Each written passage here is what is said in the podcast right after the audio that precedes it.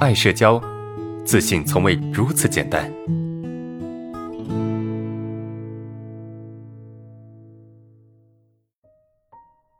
第四个问题是什么呢？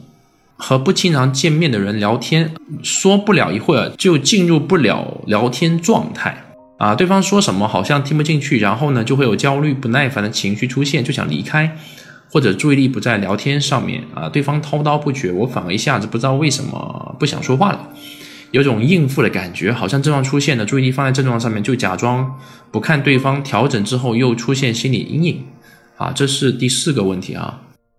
呃，这个问题我其实不太理解啊。和不经常见面的人说不了一会儿，但是进不了进入不了聊天状态，对方说什么都听不进去。呃，这个这个问题的关键点可能在于第一个，你不经常见面和聊天啊，就这个人这个人是不经常见面和聊天的，是不是？就是我们经常说的半生不熟。那半生不熟的关系确实很容易让我们出现症状啊，很容易让我们出现症状，对吧？因为半生不熟，我们要说什么吧，好像也没有什么可以说的；不说吧，好像又怪怪的啊。所以这这种这种关系状态是让我们最焦虑的一个状态啊，最焦虑的一种关系状态，对吧？所以怎么办呢？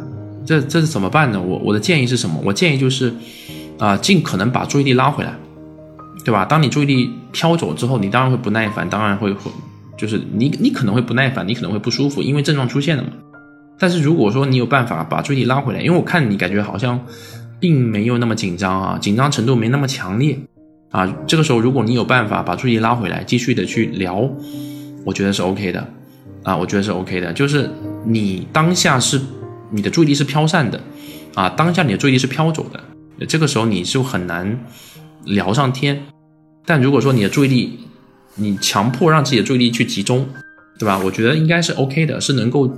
减轻一些症状了，因为第一个方面就是你出现症状紧张不自然，然后呢你又不喜欢自己这种状态，然后又出现排斥，啊，然后状态就更不好，状态更不好呢就更没办法聊天。